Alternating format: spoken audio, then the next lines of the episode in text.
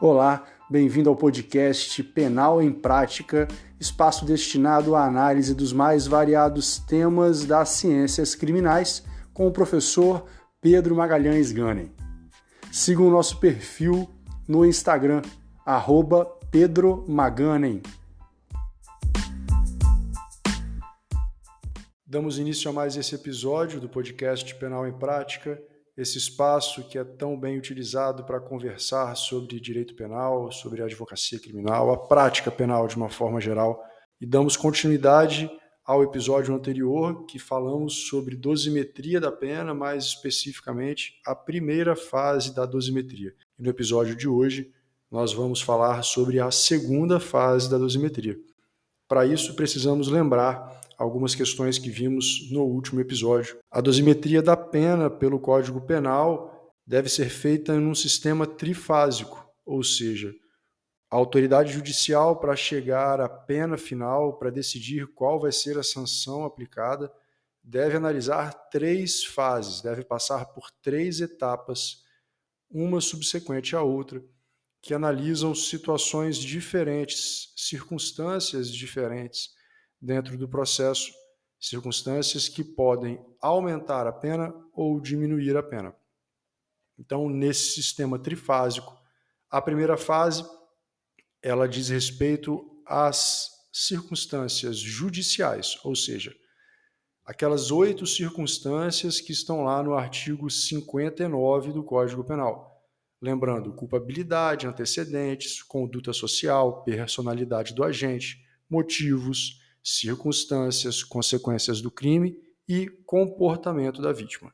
Certo? Então temos oito circunstâncias estabelecidas no artigo 59 do Código Penal e que o magistrado então deverá analisar essas oito circunstâncias para decidir se na primeira fase a pena permanecerá no mínimo ou será elevada, sendo que é, é, esse aumento ele só pode ocorrer dentro do limite estabelecido no tipo penal. Exemplo, roubo, 4 a 10 anos, certo? Essa é a pena do roubo. Então, na primeira fase, o magistrado ele deve analisar essas oito circunstâncias para decidir: ficaremos nos quatro anos mínimos ou a pena, de acordo com essas oito circunstâncias, uma ou mais, porque basta uma, é, justificam uma elevação dessa pena além do mínimo legal, né? Então é esse o raciocínio que nós que, que geralmente é feito na primeira fase. Lembrando ainda que o entendimento que tem prevalecido na jurisprudência é de que esse aumento na pena base deve ser na fração de um oitavo para cada circunstância. Não existindo nada de anormal em nenhuma delas, a autoridade judicial deve valorar cada circunstância negativada na proporção de um oitavo e, com isso, fazer o aumento. Como assim, Pedro? Se negativou duas das oito circunstâncias, o aumento da pena base vai ser em dois oitavos, ou seja, um quarto, certo?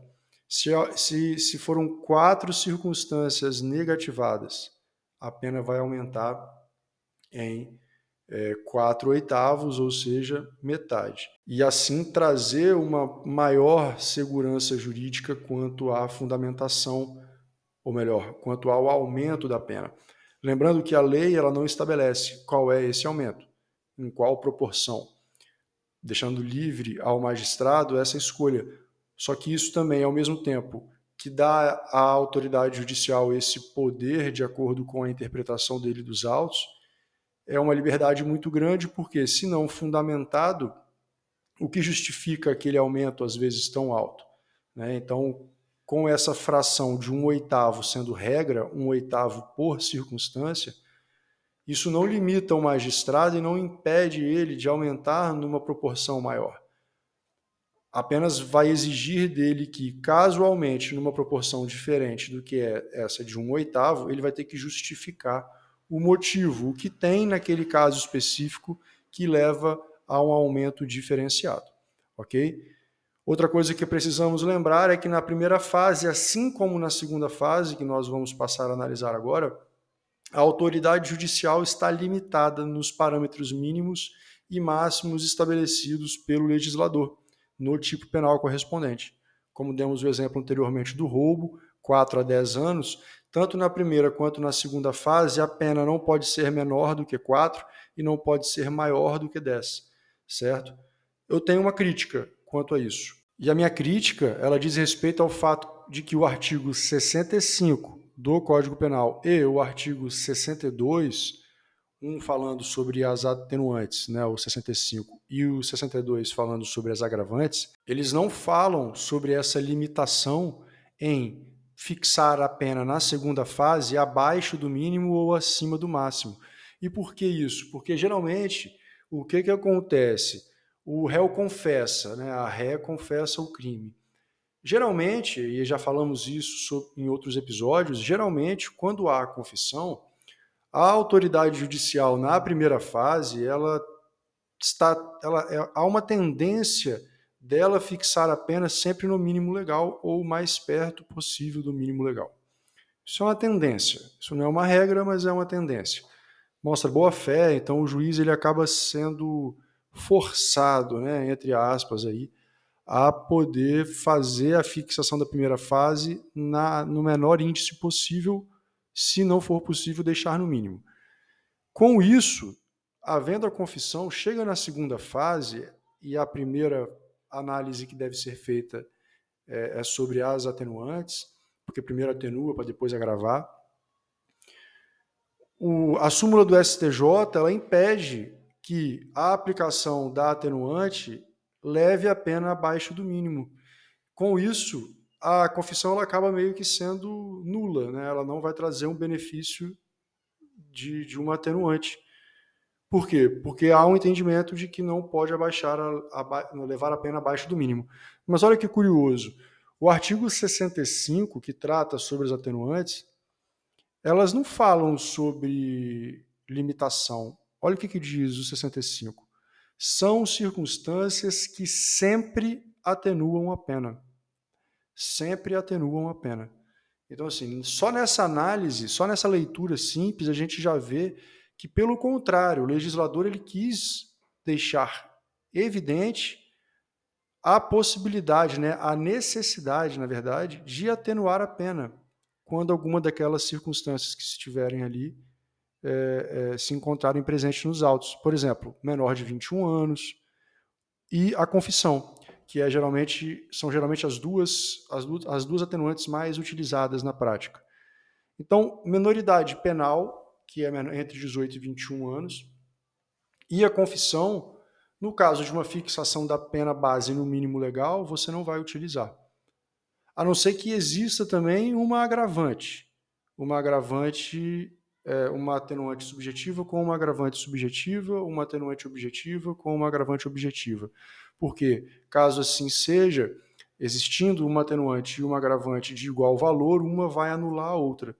E se existir uma atenuante de valor maior do que uma agravante, por exemplo, a menoridade. A menoridade, que é a menoridade penal relativa, nesse caso, né, de menor de 21 anos, entre 18 e 21, sempre vai atenuar a pena, sempre vai ter um peso maior quando comparado com as agravantes. Então, por exemplo, imaginemos uma situação em que o indivíduo tenha menos de 21 anos, entre 18 e 21, é 21 incompleto, né? E seja reincidente. Vai haver a necessidade de compensar, são duas circunstâncias é, legais que são é, é, equivalentes, são subjetivas, só que a menoridade ela tem um peso maior então, a minoridade vai anular a reincidência e ainda vai ser necessário aplicar ela, mesmo que numa proporção bem pequena. É, por outras, outro exemplo, confissão e reincidência. A confissão e a reincidência se anulam. Com isso, na segunda fase, não aplica nenhuma nem outra. Certo? São algumas questões importantes aí para a gente ver.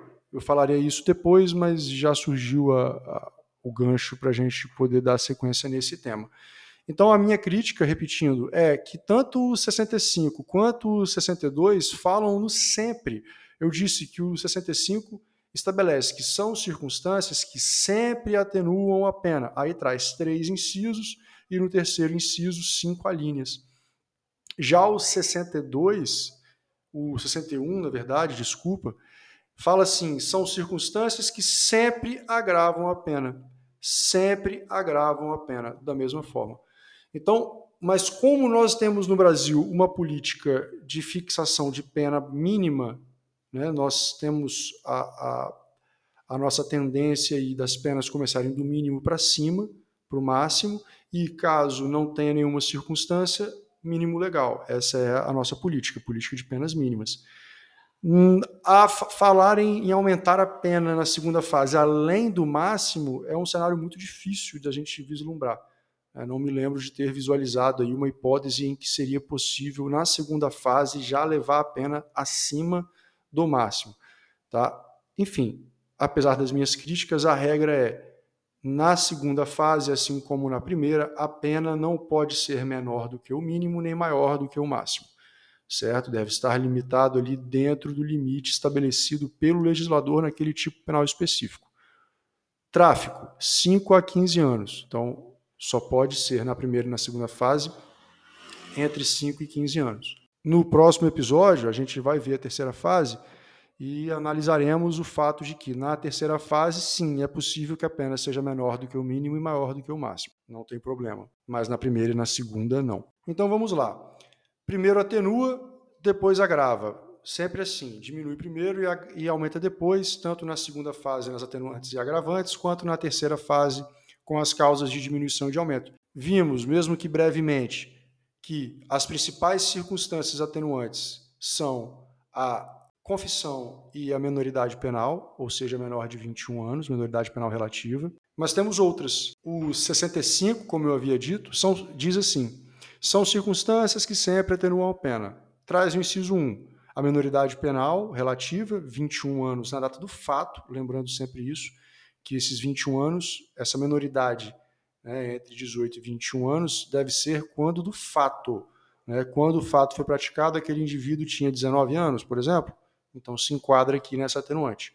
Ou também maior de 70, só que nesse caso, o maior de 70 não é no fato, é maior de 70 na sentença. Óbvio que se ele já era maior de 70 na época do fato, consequentemente, na sentença ele já vai ser maior de 70. Né? E lembrando que não é só na sentença, se tiver recurso também, quando do julgamento do recurso ele for maior de 70, ele também vai fazer jus a essa atenuante, caso se discuta essa questão. É, o inciso 2, ele fala sobre o desconhecimento da lei né? Por quê? Porque a gente não pode alegar que desconhece a lei, mas caso exista alguma possibilidade, né? a gente não pode para poder se eximir do crime, mas caso exista a possibilidade de dizer que há um desconhecimento daquela legislação, há uma atenuante nesse caso. E o inciso 3 ele fala: ter o agente, inciso A, cometido crime por motivo de relevante valor social ou moral. A linha B, né, fala de ter o agente procurado por sua espontânea vontade e com eficiência, logo após o crime, evitar-lhe ou minorar-lhe as consequências ou ter antes do julgamento reparado o dano.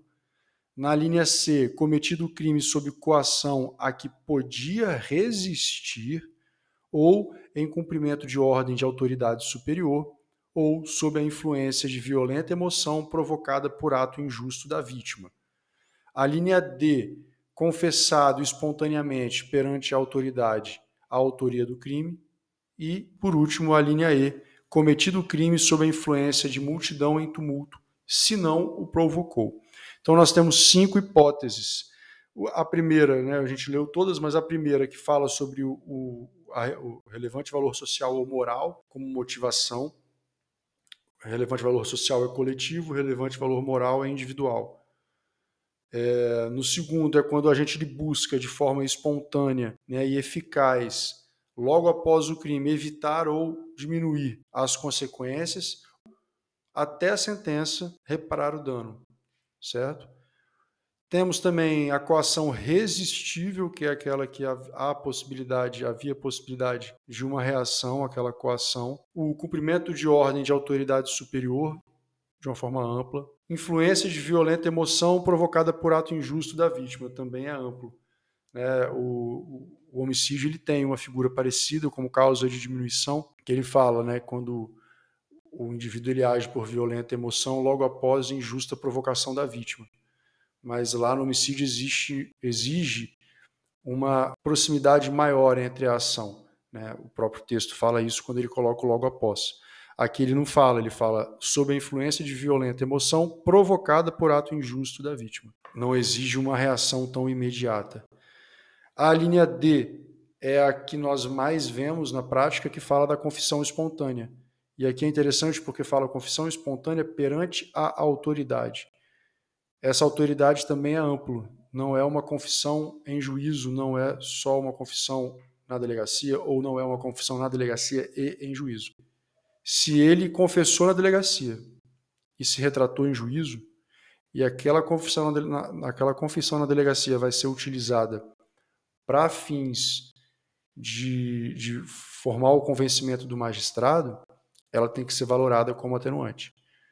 Do mesmo modo, se ele não confessou na delegacia, mas confessa perante o juízo, ele também vai ter a atenuante aplicada, até mesmo uma, uma confissão parcial. Tá? A gente tem que levar em consideração. E a última é cometido o crime sob a influência de multidão em tumulto, se não o provocou. Ou seja, o crime vai é aquele crime de manada, né? Que você a pessoa entra na onda, todo mundo está fazendo. Vamos imaginar aqui uma manifestação que inicialmente é pacífica, em determinado momento os ânimos se acirram, uma pessoa joga uma pedra numa vidraça, certo? Então essas são as hipóteses expressas de atenuante que estão no artigo 65. Só que, diferentemente das agravantes, as atenuantes elas não são o rol das atenuantes não é taxativo. A gente não limita as atenuantes apenas nessas hipóteses que estão no artigo 65. Por quê? Porque o próprio artigo 66 ele diz isso para gente, que ele fala assim: a pena poderá ser ainda atenuada em razão de circunstância relevante anterior ou posterior ao crime, embora não prevista expressamente em lei. Ou seja, ele disse que qualquer fato relevante, qualquer circunstância relevante, deve ser levado em consideração, mesmo que seja anterior ou até mesmo posterior ao crime, fazendo com que o rol do artigo 65 seja exemplificativo e não taxativo. Ok? Então, esses são as, as, os comentários que eu faço às circunstâncias atenuantes. Agravantes. As agravantes elas começam no 61, no 62, 63, 64. No artigo 61, a gente tem várias hipóteses? Não vou trazer todas porque não é o objetivo, né? mas fala assim: são circunstâncias que sempre agravam a pena quando não constituem ou qualificam o crime. Primeiro é a mais famosa, que é a reincidência. Reincidência é quando o agente, na época do crime que está sendo condenado, que ele está sendo condenado, quando ele, aquele crime foi praticado, ele já tinha uma condenação transitada em julgado. Então, quando aquele fato que está sendo julgado naquela sentença, que está sendo feita dosimetria, se quando daquele fato ele já tinha uma condenação penal definitiva, uma condenação penal transitada em julgado, ele era reincidente. Consequentemente, vai se aplicar aí o artigo 61, inciso 1. E no inciso 2, ele traz inúmeras hipóteses. Né? Ele fala como motivo fútil ou torpe, que no caso do homicídio já é uma qualificadora, então não se aplica agravante. Ele fala aqui, ó, são circunstâncias, o caput do 61, são circunstâncias que sempre agravam a pena quando não constituem ou qualificam o crime. Então, o motivo fútil ou torpe é uma qualificadora do homicídio, certo? Quase a maioria do, dos incisos, das alíneas aqui do inciso 2 do artigo 61 são qualificadoras do homicídio, né? Facilitar ou assegurar a execução, a ocultação a impunidade ou a vantagem de outro crime traição, emboscada, dissimulação, recurso que dificultou ou tornou impossível a defesa do ofendido. E por aí vai: veneno, fogo, explosivo, tortura, contra-ascendente, descendente, irmão, cônjuge. E tem outro aqui também que é, que é comum, que é o, a, a, a linha H, que fala que o crime, quando ele é praticado contra criança maior de 60 anos, enfermo ou grávida, aqui pelo maior a maior vulnerabilidade da vítima, certo? Então essas são as hipóteses. E aí, como eu disse, o 61 ele é taxativo. Se não existir no 61, não podemos falar em agravante, certo? Diferentemente das atenuantes, que em tese ao menos em tese, é possível reconhecer outras circunstâncias além daquelas do 65. Porém, na prática, a gente sabe que não é assim que funciona. Tudo que é para ajudar e tudo que é para aplicar uma pena mais justa, conforme o que a lei estabelece, é, e mais branda, consequentemente, se for o caso, é sempre deixado de lado em prol de uma possibilidade de um apenamento maior, certo? O artigo 62 das agravantes, ele fala do caso das agravantes no caso de concurso de pessoas, que fala assim, ó, o 3 instiga ou determina a cometer o crime alguém sujeito à sua autoridade ou não punível em virtude de condição ou qualidade pessoal. Então, quando você instiga ou manda, né, instiga é fomentar, né, provocar, ou manda a, que o crime seja praticado quando a pessoa ela é subordinada a você ou quando ela é inimputável, no caso não punível aqui, né? por exemplo, menor de idade. Ou executa o crime, o inciso 4, executa o crime ou nele participa mediante paga ou promessa de recompensa, né? que é o executor do crime. Caso você seja o executor, você tem essa, essa agravante. O artigo 63 e o 64 eles falam especificamente da reincidência, uma abordagem mais direcionada para explicar o que é a reincidência. Então ele fala: verifica-se a reincidência, isso no 63, verifica-se a reincidência quando o agente comete um novo crime, depois de transitar em julgado a sentença que, no país ou no estrangeiro, o tenha condenado por crime anterior. Então, nós temos que ter necessariamente dois fatos diferentes. Fato 1, um, fato 2. O fato 1 um anterior ao fato 2. Sendo que o fato 2, para que o agente seja reincidente no fato 2, quando esse fato 2 foi praticado, a sentença penal condenatória, a condenação do fato 1, um, já deveria ter transitado em julgado certo? Então, antes do fato 2, já existia o trânsito em julgado, ou seja, aquela condenação já era definitiva, aquela condenação do fato 1. Um. Com isso, se considera reincidência. E o artigo 64, ele vem dizer quando não se considera reincidência, mesmo quando existente uma sentença penal condenatória transitada em julgado antes dos novos fatos. Ele fala assim: para efeito de reincidência, inciso 1, não prevalece a condenação anterior, se entre a data do cumprimento ou extinção da pena e a infração posterior tiver decorrido período de tempo superior a cinco anos, computado o período de prova da suspensão ou do livramento condicional, se não ocorrer revogação. Ou seja, a gente chama de período depurador, cinco anos após a, a, o cumprimento da pena ou extinção da pena. A partir desse período, deu cinco anos, não há mais a possibilidade de se falar em reincidência. Todavia, como eu já disse, se é para prejudicar, todo esforço será feito. Então, o entendimento que tem predominado, inclusive no STJ e no próprio STF, é no sentido de que não se considera para fins de reincidência quando ultrapassado esse período depurador. Porém, é possível utilizar como, como maus antecedentes em outras fases da dosimetria, seja na primeira fase, né, como antecedentes, dentre as oito circunstâncias judiciais, e ou na terceira fase, no caso de tráfico de drogas, por exemplo, para não aplicar a minorante do, do tráfico, né, do artigo 33, parágrafo 4 E o outro inciso, que é o 2, ele fala assim: não se consideram os crimes militares próprios e políticos, ou seja, para efeito de reincidência, para se considerar reincidência, os crimes políticos e os crimes militares próprios essas condenações não serão consideradas como reincidência. E para encerrar, o que é importante saber sobre a segunda fase da dosimetria na prática diz respeito à necessidade de compensação de uma atenuante com uma agravante né, de igual valor, ou seja, uma confissão anula uma reincidência. A menoridade penal relativa, que é entre 18 e 21 anos, sempre vai preponderar sobre qualquer qualquer agravante. Isso significa que ela vai anular a agravante e ainda deve ser aplicada mesmo que numa proporção menor. E principalmente a proporção de diminuição para atenuar e a proporção para aumentar na agravante. Não há na lei um critério para dizer o magistrado, assim como não há na primeira fase. Isso também leva a muitos arbítrios. Isso leva também à possibilidade do magistrado aplicar a pena que ele quiser. Para frear isso, o entendimento que tem predominado no STJ é no sentido de que tanto a diminuição na atenuante quanto o aumento na agravante deve seguir a proporção de um sexto. Atenua em um sexto, agrava em um sexto. Isso é a regra. Quer dizer que não há possibilidade de utilizar outra fração?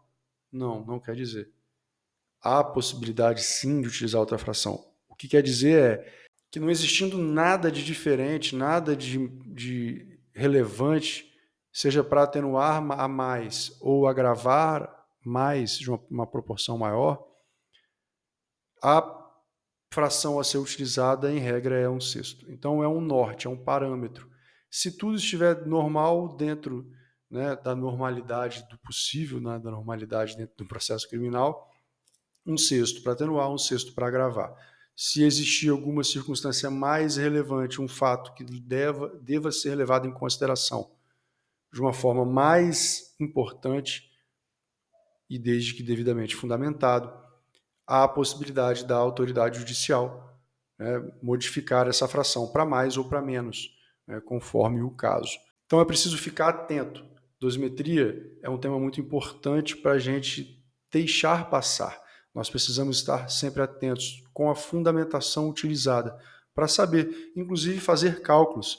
E existem ferramentas hoje na internet, inclusive, que te ajudam a calcular a pena. E você consegue ir acompanhando, de acordo com o que consta na sentença, quais, quais foram os aumentos utilizados, quais as proporções utilizadas para aumentar ou para diminuir a pena.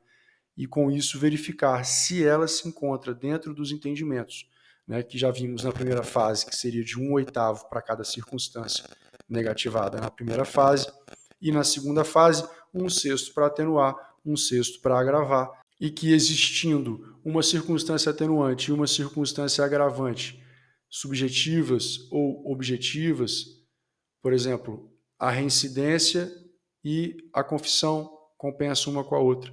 Menoridade e reincidência, a menoridade sempre prevalece, ou seja, anula a reincidência e ainda aplica um pouco da atenuante. No próximo episódio, damos continuidade ao nosso estudo sobre a dosimetria da pena, falando sobre a terceira fase, ou seja, causas de diminuição e causas de aumento, os principais aspectos, falando um pouco também de uma das principais causas de diminuição que nós temos, que é a causa de diminuição no tráfico de drogas, conhecida como tráfico privilegiado. Temos outros episódios sobre esse tema mas é impossível falar sobre dosimetria e sobre causas de diminuição sem falar do tráfico de drogas. Tenho certeza que você vai gostar do episódio. Te espero no próximo.